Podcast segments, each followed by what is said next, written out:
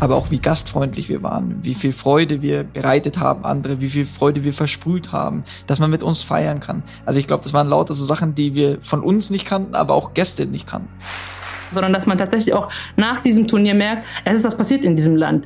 Es hat sich irgendwas zum Positiven verändert. Das ist das, was wir erreichen wollen.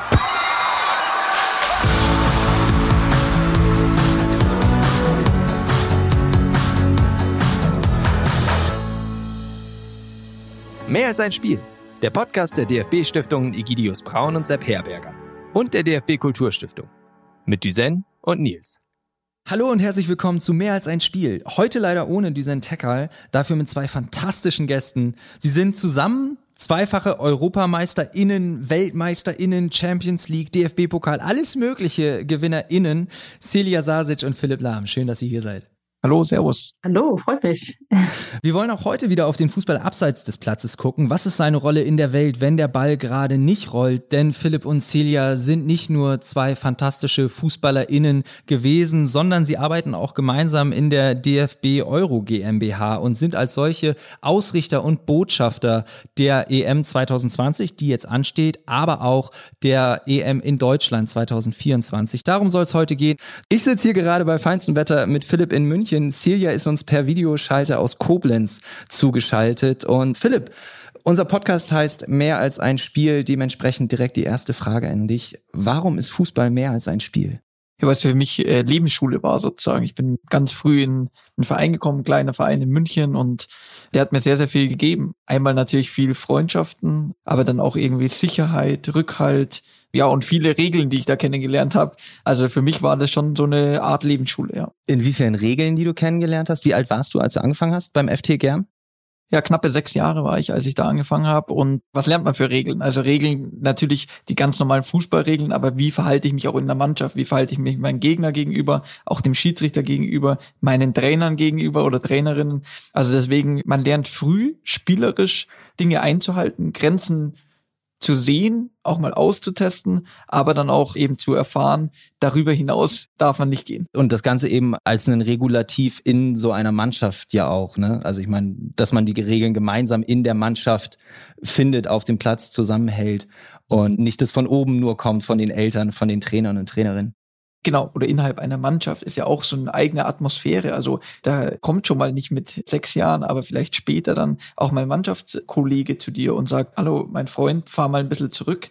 Das ist äh, super interessant und hat mir natürlich sehr, sehr geholfen, weil in der Schule ist es was anderes. Das muss man machen. Fußball darf man machen sozusagen oder war bei mir immer so. Und deswegen sind es auch, glaube ich, ganz verschiedene Ansätze sozusagen. Silja, wie war das für dich? Was hat dir der Fußball gegeben? Ich kann mich gar nicht dran erinnern, wann ich angefangen habe, weil ich so jung war, dass ich mich quasi nur mit Fußball kenne. Es war einfach dann so ein Umfeld, in dem man sich entwickeln konnte. Einfach auch so ein Stück weit Persönlichkeitsentwicklung, sich in einer Gruppe zu behaupten auch. Ne, in meinem Fall war es natürlich auch so, dass ich als einziges Mädchen von lauter Jungs umgeben war und immer so ein bisschen eigentlich gehörst du gar nicht so richtig hin, aber äh, die behauptet sich hier in diesem Kreis und ja, das macht natürlich was mit einem, das, das prägt einen. Man lernt eben seinen Platz in einer Gruppe zu finden und dementsprechend auch gemeinsam auf, auf Ziele hinzuarbeiten und gibt einem auch ungemein viel dann zurück. Ihr habt euch in der Mannschaft oder in euren jeweiligen Mannschaften wirklich zu Leistungsträgern entwickelt, seid vorangegangen, geht auch jetzt nach der Karriere äh, in verschiedenen Formen voran. Glaubt ihr, ihr hättet euch auch so entwickelt, wenn ihr nicht Fußball gespielt hättet, sondern meinetwegen Leichtathletik gemacht habt, Einzelsportarten gemacht hättet? die Frage kann man ja gar nicht beantworten, weil es eben so war ich liebe eben Mannschaftssport, also gemeinsam etwas erleben. Ich glaube, das ist A und O und merken wir auch jetzt vor allem in der Pandemie, dass man gerne was gemeinsam eben erlebt, gemeinsam macht. Und das war für mich halt der Mannschaftssport, dann eben Fußball. Und das finde ich ja das Tolle, so wie Celia auch schon gesagt hat, dass man gemeinsam auch Ziele formuliert, dass man gemeinsam etwas erreicht, aber gemeinsam auch scheitert. Ich glaube, das ist wichtig für Kinder auch, für Jugendliche und auch dann, wenn man erwachsen ist, dass man gemeinsam etwas erlebt und in beiden Richtungen. Du sprichst total von der Gemeinsamkeit im Fußball, von der Gemeinschaft, die ja definitiv da sein muss, um Erfolg zu haben. Aber gleichzeitig ist ja Celia der Fußball auch ein Sport, wo es durchaus Konkurrenzkampf gibt, auch in einer Mannschaft, wo durchaus auch die Ellenbogen ausgepackt werden können. Wie passt das da rein? Ja, aber das ist ja, glaube ich, auch ganz normal, gerade wenn man im Profibereich ist. Da geht es um Leistung und da geht es dann auch darum, ähm, einfach sich in einer Gruppe zu behaupten. Aber auch in dem Punkt ist es, glaube ich, ganz klar geregelt, dass wer die beste Leistung bringt, der spielt auch. Und man sieht direkt in Feedback auch, okay, helfe ich der Mannschaft weiter, helfe ich dir nicht weiter, ist mein Platz hier der richtige, muss ich vielleicht noch weiter arbeiten. Und dieser Konkurrenzkampf ist ja nichts Negatives in dem Sinne, sondern da ist auch ganz klar, wenn der andere besser ist, dann spielt er. Und da ist es für mich, glaube ich, ein Punkt, der dazugehört, gerade im Leistungssport und der auch dann förderlich ist ist und da auch wieder eben einen viele Dinge lehrt, dass man eben auch sich selber zurückstecken muss und an gewissen Punkten auch arbeiten muss, um eben dann äh, dieses gewisse Level auch zu erreichen und seine Berechtigung zu erlangen, dann äh, zu spielen. Ich habe eben in eurer Anmoderation ein paar Titel genannt, die ihr gewonnen habt. Beileibe nicht alle, wahrscheinlich nicht mal die Hälfte. Philipp, du bist achtmal deutscher Meister geworden, sechsmal äh, Pokalsieger, hast das Triple geholt. 2013 bist Weltmeister geworden. Und äh, dann hörst du mit der Karriere auf und machst direkt weiter, bist jetzt in der DFB Euro GmbH und wirbst für die EM 224, wirst als Vorstand die mit ausrichten. Wann entspannst du mal?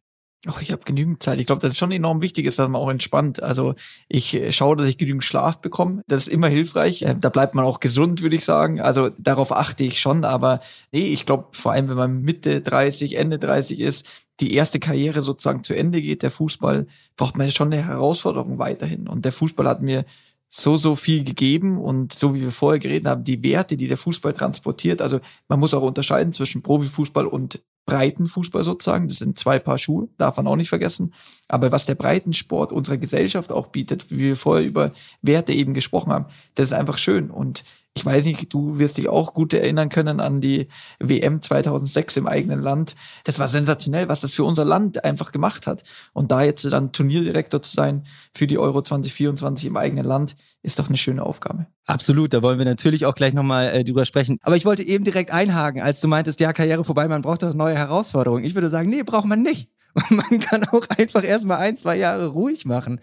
So. Was war das? Aber das war ja bei mir auch. Also es war ja nicht, also erstmal habe ich ja noch ein paar andere Aufgaben so drumherum, weil es schon, ich finde schon wichtig ist, dass man immer eine Aufgabe auch wirklich hat und nicht einfach mhm. sagt, ich bin einfach nicht so, dass ich einfach in den Tag hineinlebe. Das kann mal an einem Sonntag, an einem Samstag oder im Urlaub sein, das auf jeden Fall. Aber ansonsten braucht man doch schon eine Herausforderung, eine Aufgabe, eine sinnvolle Aufgabe. Und die habe ich mir eben gesucht aber ich hatte auch ein bisschen Zeit nach meiner aktiven Karriere, ein bisschen zu entspannen, keine Sorge. Was war das Erste, was du gemacht hast, nachdem du quasi die Schuhe an den Nagel gehängt hast? Eigentlich das Gleiche äh, wie immer, weil da war die Saison zu Ende. Bist an eine Sebener Straße gefahren und hast gesagt... Nee, nee, also deswegen will ich es gerade erklären. Die Saison ging zu Ende, man geht in Urlaub. Also als Spieler, der noch aktiv ist oder nicht das Schöne war, dass ich dann nicht mehr in die Vorbereitung gehen musste, nicht mehr so schwitzen musste dann, wenn es losging. So, ich habe mir halt den ersten Tag wieder sozusagen gesucht, dass ich dann ins Büro gehe und das hat mir sehr geholfen dann auch. Silja, wie war das für dich? Aus deiner Sicht muss Philipp ja ein relativ entspanntes Leben gehabt haben. So, der hat gefühlt alles nachgetragen gekriegt an der Sebener Straße, musste sich nur auf den Fußball konzentrieren. Du hast nebenbei studiert, du hast deine Karriere sehr früh beendet, um dich auch weiter aufs Studium und die Karriere danach konzentrieren zu können. Und wenn ich mir Interviews von dir durchgelesen habe, dann klang es immer so, dass der Fußball wahnsinnig wichtig ist, aber, aber wirklich nur eine von vielen Sachen, auf die du dich konzentrieren musstest. Konntest du trotzdem den Fußball so genießen, wie vielleicht auch Philips konnte?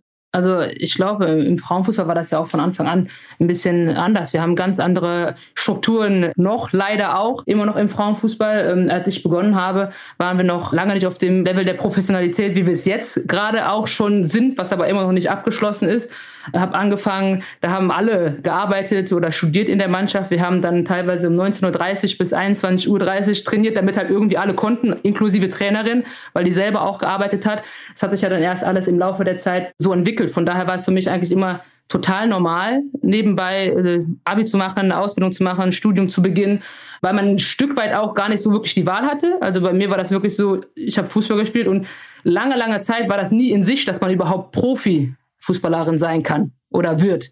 Und dementsprechend war das einfach der ganz normale Karriereweg auch bei uns im Frauenfußball und natürlich dann der Punkt, so eine Karriere sehr schnell vorbei sein kann und selbst wenn sie im Frauenfußball nicht so schnell vorbei ist, dass man natürlich auch nicht ausgesorgt hat für den Rest seines Lebens, sodass man da natürlich auch ja vorgesorgt haben sollte. Aber auch grundsätzlich bin ich äh, eigentlich der Typ, der gerne weiterschaut, offen ist und sich nicht nur so irgendwie engständig auf eine Sache drauf stürzt und links und rechts nichts mehr sieht. Und äh, es hat mir dann auch immer ganz gut getan, rauszukommen aus diesem Fußballzirkus, sage ich mal, äh, in die Uni zu gehen oder zu meinen Freunden zu gehen, die absolut nichts mit Fußball zu tun haben und einfach ja sich quasi nicht dafür interessiert haben, wie viele Tore man am Wochenende geschossen hat oder eben nicht, sondern dass man einfach nur Celia ist und entsprechend auch so ein so ein Stück weit sich rausnehmen kann und ja anders auf die Sache draufschauen kann. Philipp Silja hat es gerade gesagt, dass es ganz gut getan hat, mal raus aus diesem Fußballzirkus zu gehen und dann eben rein in die Uni zu gehen und, und ein anderes Leben zu führen, auch, auch irgendwo einen Input zu kriegen außerhalb der Bubble. Hättest du das auch gerne mal gehabt? Hättest du gerne mal getauscht? Nein, ich bin sehr zufrieden mit dem, was ich erleben durfte und was ich mit meinen Mannschaftskameraden, mit dem ganzen Verein erleben durfte. Also das will ich überhaupt nicht missen. Ich hatte das Glück, dass ich mein Leben lang, bis auf zwei Jahre, die ich ausgeliehen war nach Stuttgart, in meiner Heimatstadt leben durfte. Also ich hatte meine Freunde immer um mich, ich hatte meine Familie immer um mich. Das ist natürlich schön und somit hatte ich eigentlich den gleichen Einfluss wie die Celia, würde ich sagen. Eben andere Leute, andere Menschen, die nicht wirklich im Fußball verankert sind, mit denen ich mich dann austauschen konnte. Eben viele Freunde, die eben keine Fußballkarriere gemacht haben. Das hilft, glaube ich, immer. Celia, andersrum gefragt, hättest du gerne in den Strukturen trainiert und gespielt, wie Philipp sie erlebt hat? Ganz ehrlich schon, ja. Weil das ist also, als ich angefangen habe zu spielen, waren meine Vorbilder waren die Fußballer, also die Männer. Es gab keine sichtbaren Frauen für mich, die Fußball gespielt haben. Das heißt, ich habe einem dann nachgeeifert, äh, Beckham, Figo, diese Spieler eben. Klar hat man sich dann auch immer so vorgestellt, okay, jeden Sonntag ausverkauftes Stadion, 60, 70.000 Leute und man fährt dann da äh, durch eine Menge und die jubeln einem alle zu man hat Kabinen mit allem drum und dran. Das sind natürlich so Sachen, von denen man dann äh, geträumt hat. Das war dann immer so ein Ziel, man will da auch hinkommen, ähm, was natürlich in unseren Strukturen damals dann einfach auch noch lange nicht in Sicht war.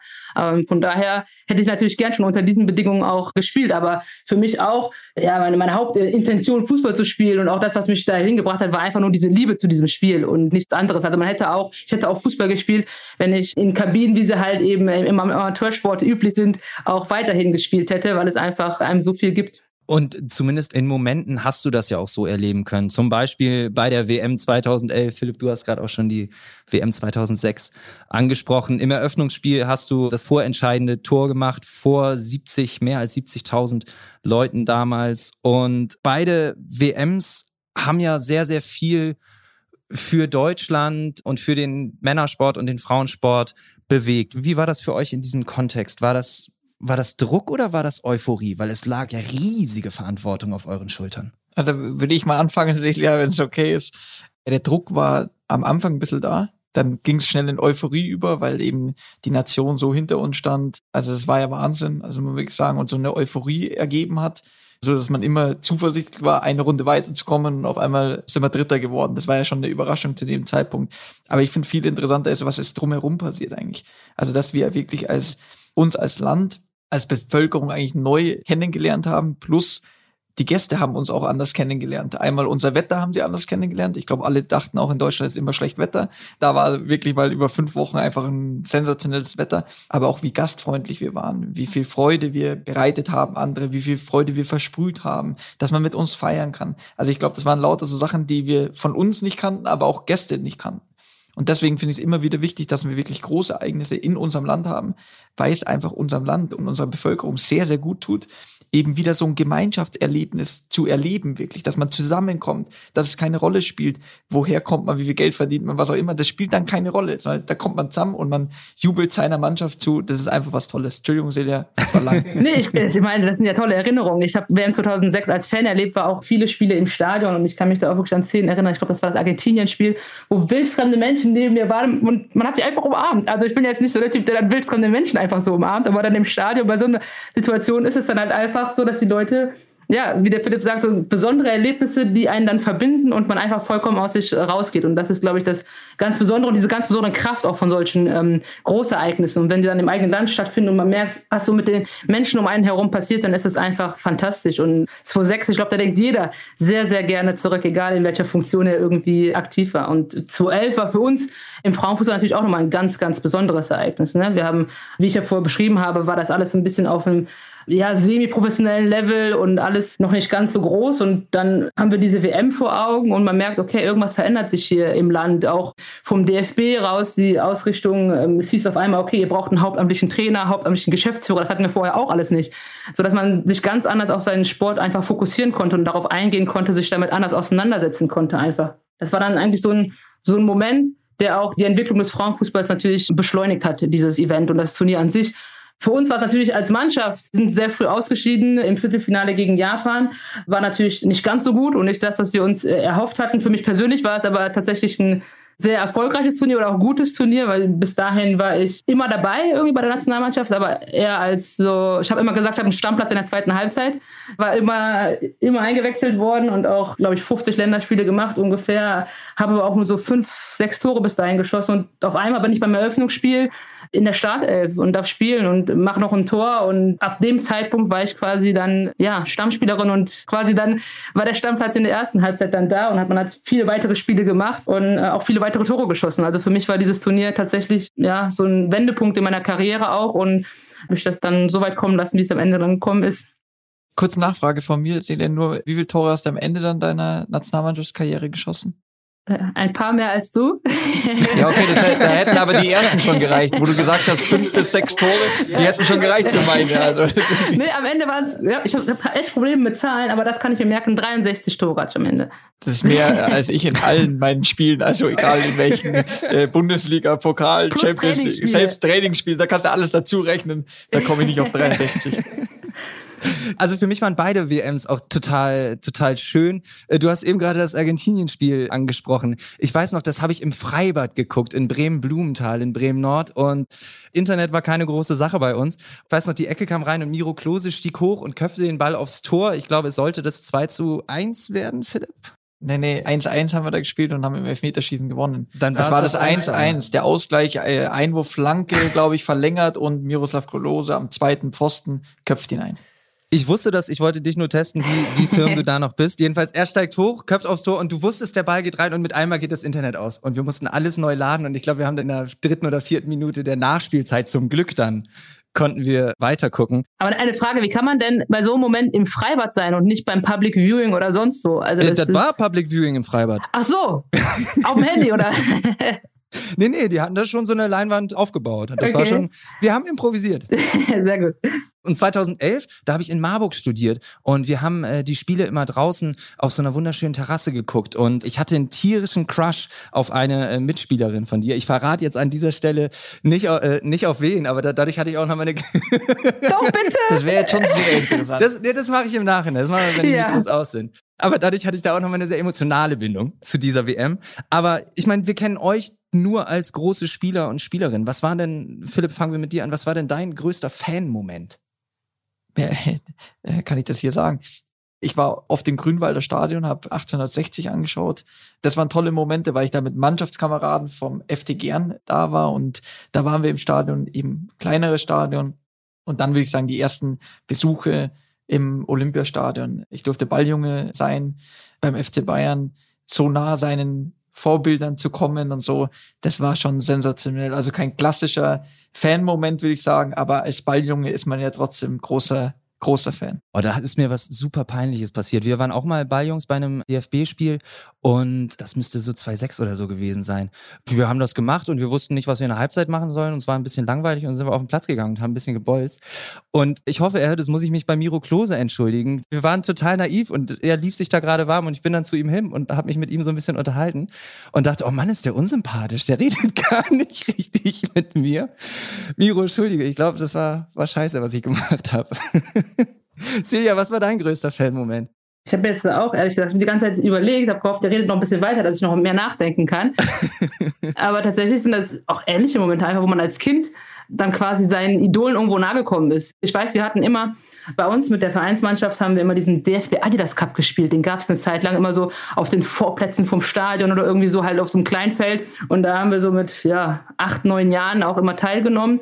Und es war dann immer so, wir hatten samstags, glaube ich, diesen DFB Adidas Cup und sonntags sind wir dann immer gemeinsam mit der Mannschaft auch ins Stadion gegangen. Wir haben immer beim DFB Cup in Leverkusen teilgenommen. Da war damals noch Ulrich Haberland Stadion und sind dann halt sonntags dann ins Stadion gegangen und war dann einfach, ja, bei einem Fußballspiel dabei, bei einem richtigen Fußballspiel, wo die Profis auf dem Rasen waren und war ganz nah dran und hat diese Atmosphäre einfach spüren können. Und das waren, glaube ich, so Momente, die in mir geblieben sind als Kind. Und die eine oder andere Autogrammstunde äh, gehörte dann auch dazu. Aber ich weiß nicht, wie es bei dir war, weil also ich war ja nicht nur Fußballfan, sondern ich war viele Sportarten haben mich begeistert. Ich war großer Basketballfan, habe mir die NBA angeschaut, damals Chicago Bulls, große Mannschaft. Also da war ich großartiger Fan. Ich war auch oft, das war noch Ende des Jahres, war immer ein großes Tennisturnier in der Olympiahalle in München und da habe ich zum Geburtstag immer Tickets bekommen dafür und das war sensationell, Boris Becker, Michael Chang da live zu sehen in so einer Halle das war für mich sensationell. Also vielleicht nicht vom Fußball, sondern außerhalb ja. waren das so tolle Fanmomente, ja. Also ich habe das heute auch noch mitunter. Das ist jetzt, glaube ich, für den Podcast nicht so wichtig. Das ist jetzt einfach privat. Ich habe das heute mitunter. Also ich bin jetzt ja ein bisschen im Fußballbereich unterwegs und es gibt einzelne Spieler, die, die gar nicht so eine große Rolle gespielt haben. Wenn ich die treffe, ich bin so nervös. Mit euch ist es hier jetzt ganz entspannt, obwohl ihr ein bisschen besser gespielt habt als ich. Aber es gibt einzelne Spieler, da fange ich an zu zittern. So als Bremer, wenn Pizarro vor mir steht, oh Gott, mir geht's noch so heute, Celia ist da ein bisschen anderer Meinung. Bei mir ist so, wenn ich Roger Federer anschaue, das ist immer noch, ich bin ein großer Tennisfan, ich bin ein großer Roger Federer-Fan. Ich weiß, Celia, bei dir oder bei euch zu Hause ist es anders, ich weiß es, aber ich bin Roger Federer-Fan.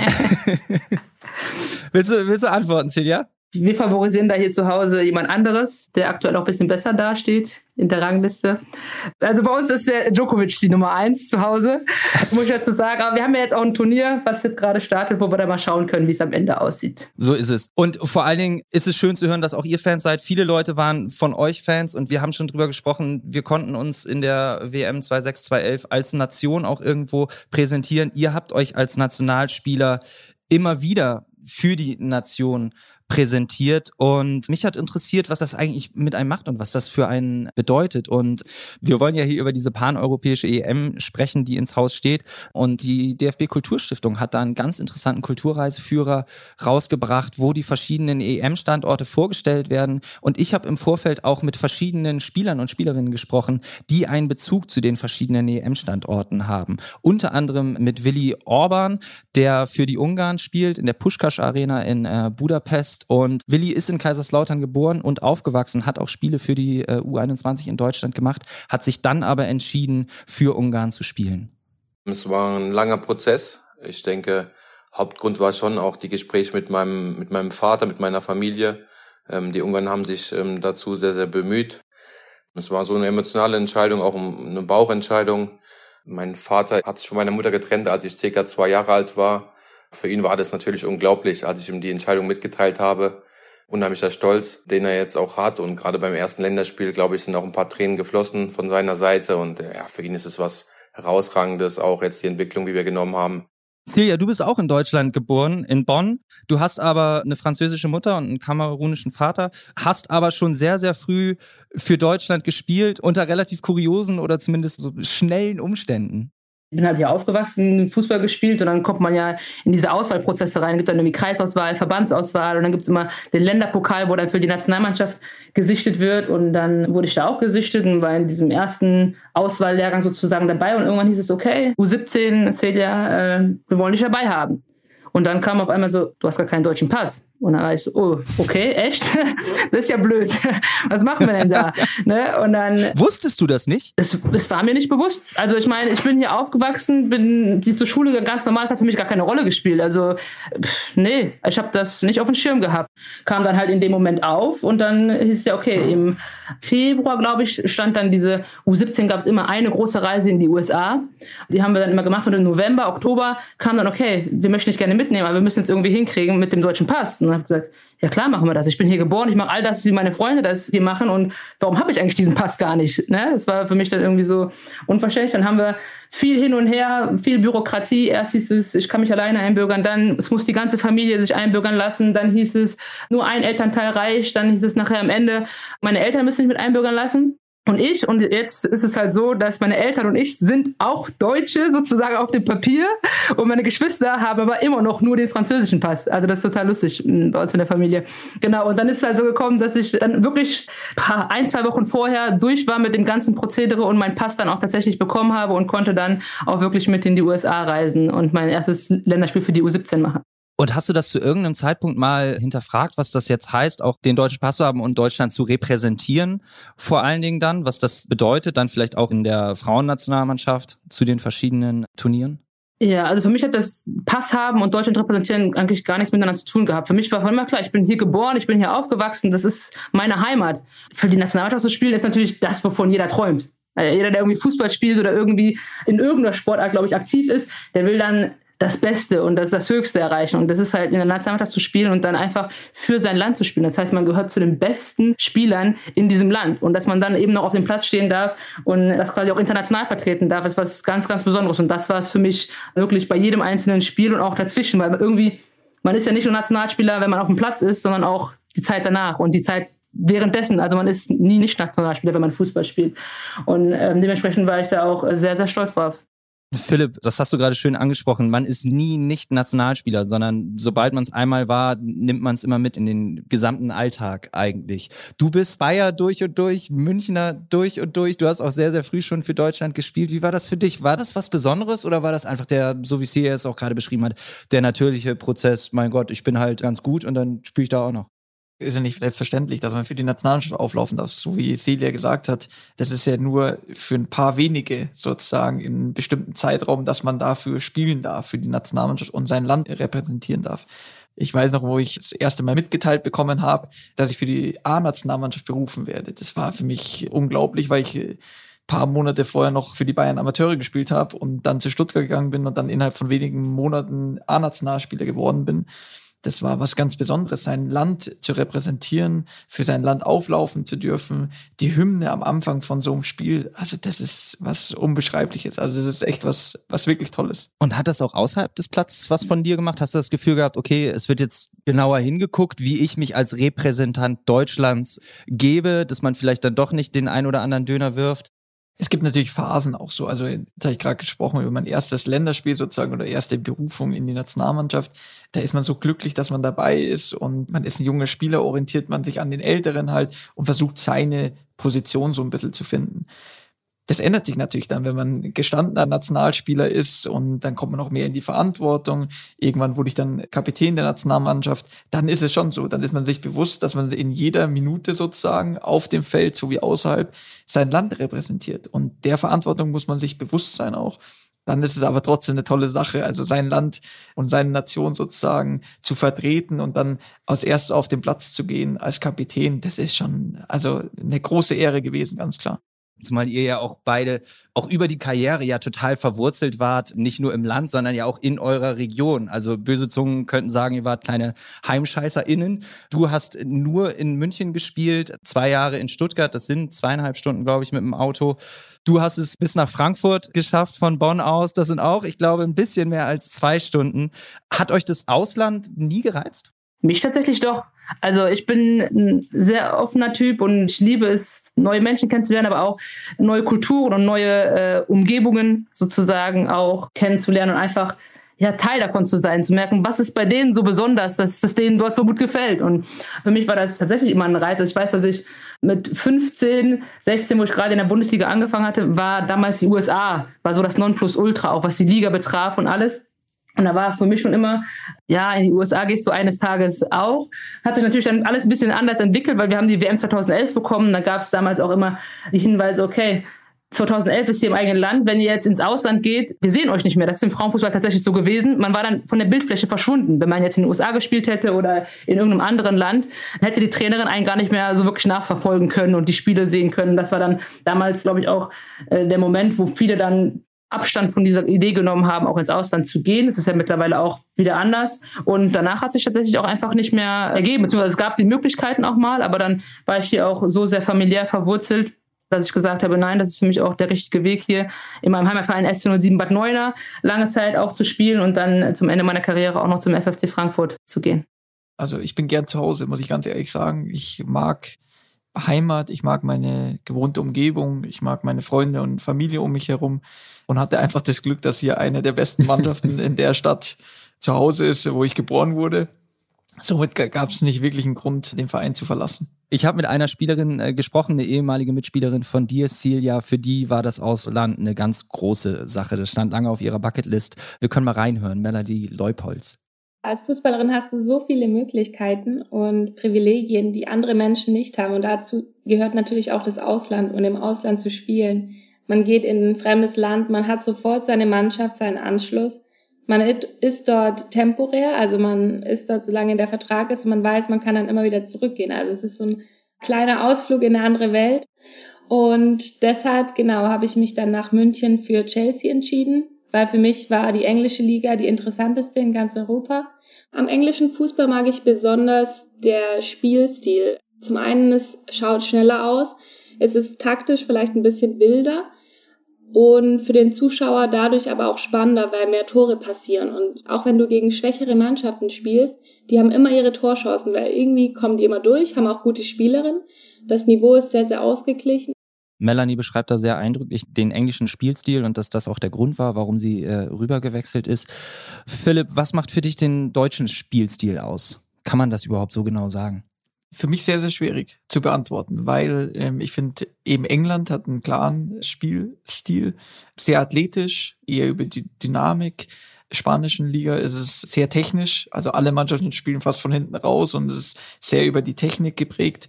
Vielleicht noch Italien, eher defensiv angehaucht, sehr organisiert und so. Und wir suchen, glaube ich, noch so ein bisschen, wo soll es eigentlich hingehen? Also das kann man bei der deutschen Liga nicht ganz so feststellen. Es gibt natürlich die Top-Mannschaften, die schon über Ballbesitz kommen, vor allem der FC Bayern natürlich. Aber ansonsten finde ich jetzt nicht so eine klare Linie drin. Deswegen kann ich die Frage nicht beantworten. Silja, wie nimmst du das wahr, auch im Frauenfußball?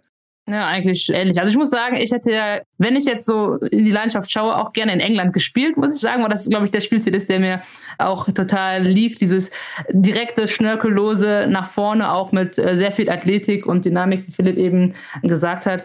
Und das ist einfach, ja, mein Spiel sozusagen gewesen, nicht viel drumherum zu machen, sondern äh, so schnell wie es geht, ein Tor zu machen, wenn die Chance da ist, das auch zu nutzen. Aber Celia, ich weiß auch, dass du die Kälte nicht so magst. Deswegen wäre vielleicht Süden für dich dann doch eher äh, besser gewesen. Ja, das stimmt. Da hätte ich irgendwie. Man kann nicht alles haben, sagen wir mal so. Melanie hat den Schritt gewagt. Sie ist von Deutschland aus nach England gegangen und spielt ja jetzt eben bei Chelsea.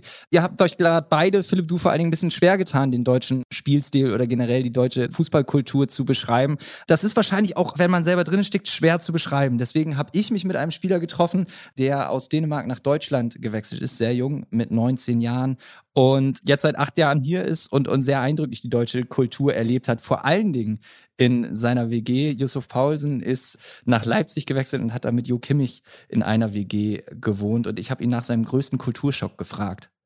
Wenn ich die jungen Leuten in Dänemark sehe und dann mit einem Jo Kimmich zusammenzieht und da sehen, wie ordentlich der erzogen ist, wie ordentlich er sein Bett gerade hinlegt mit äh, Millimeter Präzision und das glaube ich, das kann nur in Deutschland passieren, dass man einen 18-Jähriger so gut erziehen kann, dass alles immer komplett perfekt sauber dahin liegt, wo es sein sollte.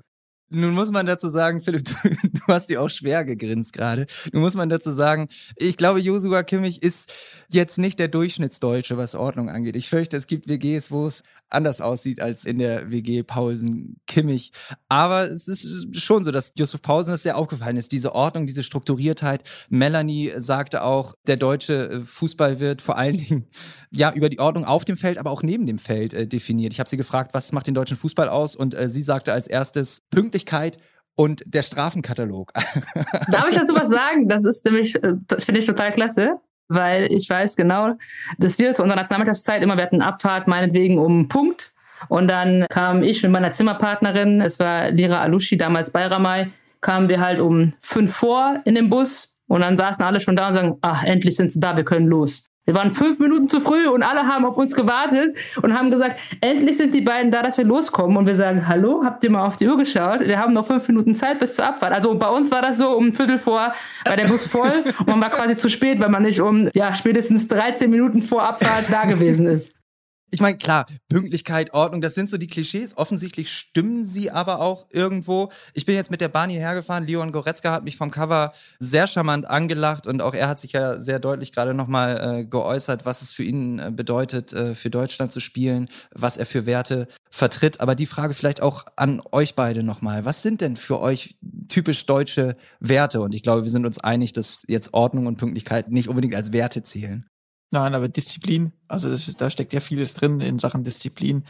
Ich glaube, dass das zielorientierte Handeln da auch mit reingehört. Leistungsorientiert natürlich, das würde ich jetzt mal sagen, sind so die Werte, die im Fußball vor allem präsent sind. Dazu kommen natürlich so, wie ich vorher gesagt habe, aber das ist vor allem im breiten Sport halt eben Fair Play, Regeln anzuerkennen auch. Das ist wichtig im Fußball. Und außerhalb des Fußballs kann man das auch so in die Kultur, in die Gesellschaft übertragen, Celia? Ich glaube, dass das doch auch schon immer irgendwo zusammenhängt, weil natürlich auch, dass ja die gleichen Menschen sind, die dann auch im, äh, die in der Gesellschaft leben, die dann auch auf dem Platz stehen. Von daher kann man das, glaube ich, auch so übertragen. Natürlich wird das gerade in Vereinsmannschaften noch ein bisschen durchmischt, dadurch, dass halt eben auch ausländische Spieler da sind oder verschiedene Kulturen auch zusammenkommen, was ja auch durchaus in der Gesellschaft der Fall ist, so dass wir einfach immer wieder neue Einflüsse auch mit, mit reinkommen und sich auch gewisse Sachen immer ein Stück weit in die eine oder andere Richtung auch verändern oder anpassen. Aber im Großen und Ganzen kann man das so stehen lassen. Da hätte ich auch noch eine kleine Geschichte. Ähm, als ich mit meiner Frau mal im Urlaub war während der Karriere, gab es ab 19 Uhr Abendessen. Und fünf Minuten vorher sage ich so, jetzt auf geht's, um 19 Uhr ist Abendessen.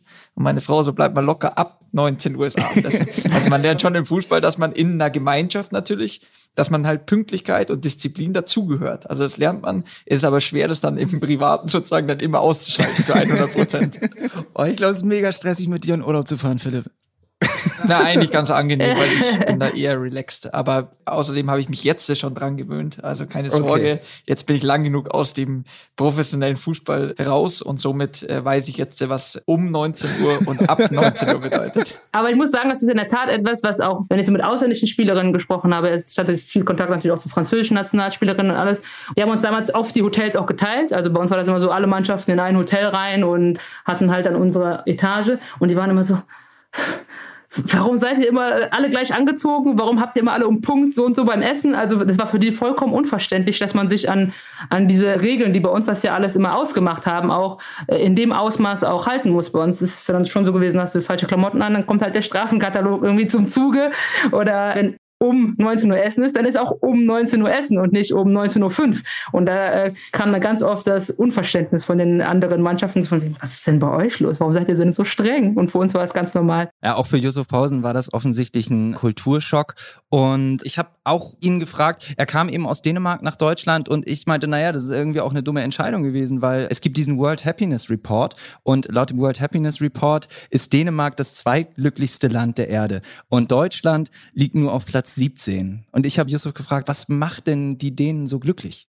Weil die erstmal ein gutes Leben hat, allgemein. Und da ist schon ein System aufgebaut, wo alle geholfen wird, wo alle Geld verdienen können. Und wenn die irgendwie nicht Geld verdienen können, dann werden die geholfen. Deswegen ist da der Unterschied zwischen die Oberklasse und die Unterklasse nicht so groß. Und es gibt einen größeren Teil, der einfach mittelklassig ist.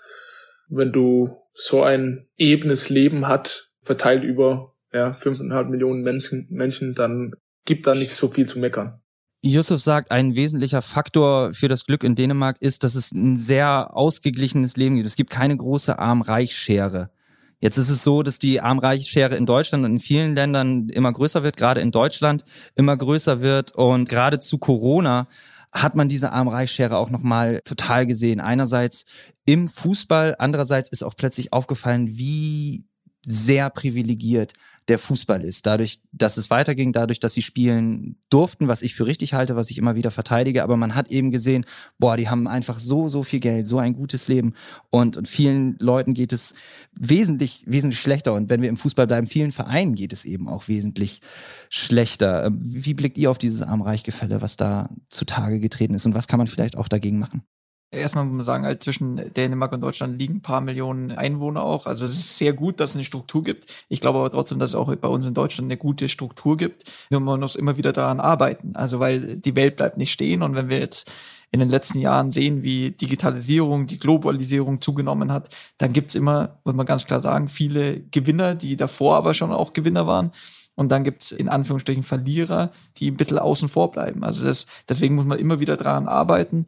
Ich glaube, das wird getan und das wird aber offensichtlicher natürlich in so einer Krise, in der wir jetzt waren. Dass der Fußball weiterspielen konnte, ja, das hängt auch von finanziellen Mitteln ab, weil so schnell wie die deutsche Liga reagiert hat in Sachen Hygienekonzept und so. Es kann nicht jeder, sondern da braucht man auch finanzielle Mittel. Das muss man ganz klar sagen. Aber ich glaube, dass es schon gut war, dass der professionelle Fußball auch weiter betrieben werden konnte, weil es schon, habe ich auch bei mir gemerkt und auch in meinem Freundeskreis, dass es ein bisschen Normalität wenigstens gibt, dass man am Samstag, dass halt um halb vier trotzdem die Bundesliga läuft. Und ob das gut ist ohne Zuschauer mit, es war halt nur so möglich. Und dann finde ich, ist man lieber froh, dass das funktioniert, dass man in anderen Bereichen leider so lange warten musste. Äh, ja, das glaube ich tut dem Fußball auch leid. Also ich glaube, der Fußball hat gedacht, dass er vielleicht ein Vorreiter sein kann. Das war er im Fußball für andere Länder. Das muss man auch ganz klar sagen. Aber man hätte sich vielleicht gewünscht, dass das mehr da auch in Deutschland nach und nach wieder öffnen können, dass mehr möglich ist. Das, glaube ich, war aber nicht das Problem des Fußballs, sondern der Fußball hätte da gerne mitgearbeitet sozusagen. Du hast gerade schon gesagt, man muss immer wieder, immer weiter dran arbeiten. Und ihr beide habt ja jetzt auch wirklich die große und schöne Möglichkeit, dass ihr dran arbeiten könnt. Ihr richtet gemeinsam in gehobener Position die EM 2024 in Deutschland aus. Und ihr habt immer mit dieser EM als eine EM für alle geworben, eine nachhaltige EM. Was meint ihr damit? Was steckt dahinter? Gerade auch vielleicht in Bezug auf die kleinen Vereine. Der DFB ist ja nicht nur Profifußball, sondern da gibt's ja Unmengen von kleinen Vereinen und Mitgliedern, über sieben Millionen Mitgliedern, die dahinter stecken. Was ist da euer Konzept? Der Fußball hat einfach eine ungeheure Kraft. Also ich glaube, die haben wir alle auch zu spüren kommen. Wir haben eben selber darüber gesprochen, was 2006 passiert ist, was 2011 passiert ist. Und der Fußball hat eben diese besondere Kraft, ob man als Spieler auf dem Feld steht, aber eben auch für die Leute, die nur zuschauen. Ich glaube, das macht ihn so besonders und diese Kraft möchten wir ein Stück weit nutzen und auch einfach der Gesellschaft den Wert dieses Turnier für sich auch zeigen. Dass es nicht nur ein Fußballturnier wird, in der ja super Fußball gespielt wird, wo die Top-Mannschaften kommen, wo äh, UEFA, DFB kommen, noch mehr Geld verdienen, wovon wir eben gerade gesprochen haben, sondern dass man tatsächlich auch nach diesem Turnier merkt, es ist was passiert in diesem Land. Es hat sich irgendwas zum Positiven verändert. Das ist das, was wir erreichen wollen. Und dementsprechend müssen wir auf die Leute zugehen, die Leute mitnehmen, die Leute beteiligen. Wenn man für die Menschen etwas tun will, muss man es mit ihnen gemeinsam machen. Und das ist unser Ansatz in der Geschichte. Das müsst ihr noch mal ein bisschen ausführen. Das ist mir bis jetzt ein bisschen zu wenig, weil ich meine, also eine WM und eine EM findet in allen möglichen Ländern statt und ich glaube, diesen Effekt, den ihr da beschrieben habt, der findet mehr oder weniger einfach qua Turnier statt. Du sprichst es gerade an, man muss die Leute mitnehmen, man muss sie beteiligen. Was habt ihr da vor, Philipp? Wir starten einen Beteiligungsprozess, das heißt eine große Impulsbefragung. Also wir wollen nicht eine ganz klassische Umfrage mit eins bis fünf Benotung oder eins bis zehn zu verschiedenen Themen, wir wollten wirklich Input von den Leuten, die daran arbeiten, zum Beispiel in Ehrenamt, weil wir wissen, wie wichtig Ehrenamt in unserer Gesellschaft ist, nicht nur im Fußball, sondern in der ganzen Gesellschaft. Wir beide haben das erlebt, wie wichtig Ehrenamt im Fußball auch ist. Und da wollen wir ansetzen an dem Ehrenamt sozusagen, die Verweildauer, was der Einzelne im Ehrenamt verbringt, geht ein bisschen zurück. Und daran wollen wir ansetzen. Und da wollen wir Ideen sammeln, um dann Lösungen zu kreieren für die Zukunft einfach. Das ist ein Punkt von mehreren in der Impulsbefragung. Und ihr sagt ja auch explizit, es soll eine nachhaltige EM sein, 2024. Jetzt kommt eine Frage direkt eingeflogen von meinen Schwiegereltern, die da sehr kritisch drauf gucken. Wie ist sowas umsetzbar, wenn man drauf guckt, was das für Reisebewegungen sind, die da passieren von Fans, von Mannschaften? Wenn man natürlich auch guckt, negativer Höhepunkt war dieser Flug der Nationalmannschaft von Stuttgart nach Basel. Damals habt ihr da auch ein grünes Konzept? Das ist in Arbeit. Also da arbeiten wir dran, weil wir natürlich viele Partner haben. Also einmal muss natürlich in Sachen Regierung, die Host Cities sozusagen, die zehn Austragungsorte, die UEFA, da sind wir dran zu arbeiten. Wir haben in der Bewerbung ja schon ein Nachhaltigkeitskonzept abgeliefert. Einmal geht es darum, glaube ich, tagtäglich so zu handeln, also immer das im Kopf zu haben. Also was bedeutet Nachhaltigkeit? Was heißt umweltfreundlich? Das einfach tagtäglich in der Arbeit, in den Strukturen auch, in Sachen DFB, in der Zusammenarbeit einfach immer zu überdenken. Das andere ist, was passiert wirklich während dem Turnier? Und da gibt's Ansätze, da unterhalten wir uns regelmäßig, da bringt Celia und ich auch immer unsere Gedanken mit ein, was kann man wirklich machen, ob es dann Reisebewegungen in der Vorrunde zum Beispiel ist bei der Euro 2024. Da sind wir im regelmäßigen Austausch und schauen wir einfach, dass wir unsere Gedanken da auch immer unterbringen. Was heißt da Reisebewegung? Ich muss meine Schwiegereltern überzeugen. Das ist für mich persönlich ganz, ganz wichtig. Wenn, ich verstehe das. Also es kann nicht sein, dass eine, eine Mannschaft eben ein paar hundert Kilometer einfach mit dem Flugzeug, das kann nicht sein. Das geht nicht. Man muss aber viele Dinge immer bedenken. Da geht es auch um Sicherheit natürlich. Da geht es jetzt gerade in aktuellen um Hygiene auch. Also das muss man schon bedenken, aber ich verstehe es auch nicht, warum man für wie viele Kilometer sind es? 250, 300 Kilometer, glaube ich, irgendwas, warum man da fliegen muss. Bewegung heißt, die Euro ist in zehn verschiedenen Städten. Die sind weit auseinander teilweise, auch in Deutschland. Aber vielleicht ist es möglich, dass man die Austragungsorte in der Gruppenphase sozusagen so nah wie möglich zusammenlegt. Ich bin sehr gespannt. Ich werde euch da genau auf die Finger gucken. Sehr gerne. Jetzt steht aber erstmal eine andere EM an, nämlich die EM 2020, die mit der Zeitmaschine ein Jahr weiter ins Jahr 2021 gereist ist. Einmal quer durch Europa wird gespielt. Da sind natürlich die, die Mannschafts- und Fanbewegungen sind nochmal ganz andere. Aber ich glaube, das kann sehr gut sein für ein gemeinsames Europa. Und ich habe es schon angesprochen, die DFB Kulturstiftung hat einen Kulturreiseführer rausgebracht. Heimspiele, Reiseführer durch die europäische Fußballkultur heißt der. Und da wird jeder EM-Standort nochmal vorgestellt, wird ein kultureller Blick drauf geworfen. Eine sehr interessante Sache. Ich habe mit dem Herausgeber Nikita Afanasyev gesprochen, was er von der paneuropäischen EM hält. Ich glaube, dass sich so eine paneuropäische EM mit jetzt elf Gastgeberstätten äh, sehr gut auf den Zusammenhalt auswirken kann. Es wird einfach jetzt kleineren Ländern auch die Chance gegeben, äh, Gastgeber zu sein. Also auch, ich habe einen besonderen Osteuropa-Bezug, deswegen freut es mich, dass in Rumänien und in Ungarn gespielt wird, trotz der schwierigen politischen Rahmenbedingungen in einigen dieser Länder. Ich glaube, dass den Ländern dadurch einfach gezeigt wird, okay, wir sind dabei, wir sind integriert. Es sind jetzt nicht immer nur Turniere, die in den großen westeuropäischen Ländern ja von uns weggespielt werden. Und in der Hinsicht hat diese Idee für mich doch auch schon was Romantisches. Das war Nikita Afanasyev. Darüber wollen wir aber in der nächsten Folge mit Philipp und Celia sprechen. Wenn euch der Kulturreiseführer Heimspiele interessiert, dann bestellt ihn gerne unter www.heimspiele21.eu. Das ist schwer zu merken, deswegen haben wir es nochmal in die Shownotes geschrieben. Schaut da mal rein. Da könnt ihr auch dann direkt diesen Podcast abonnieren auf Apple Podcast, auf Spotify und allen anderen Anbietern. Jetzt aber erstmal viel Spaß mit der nächsten Folge.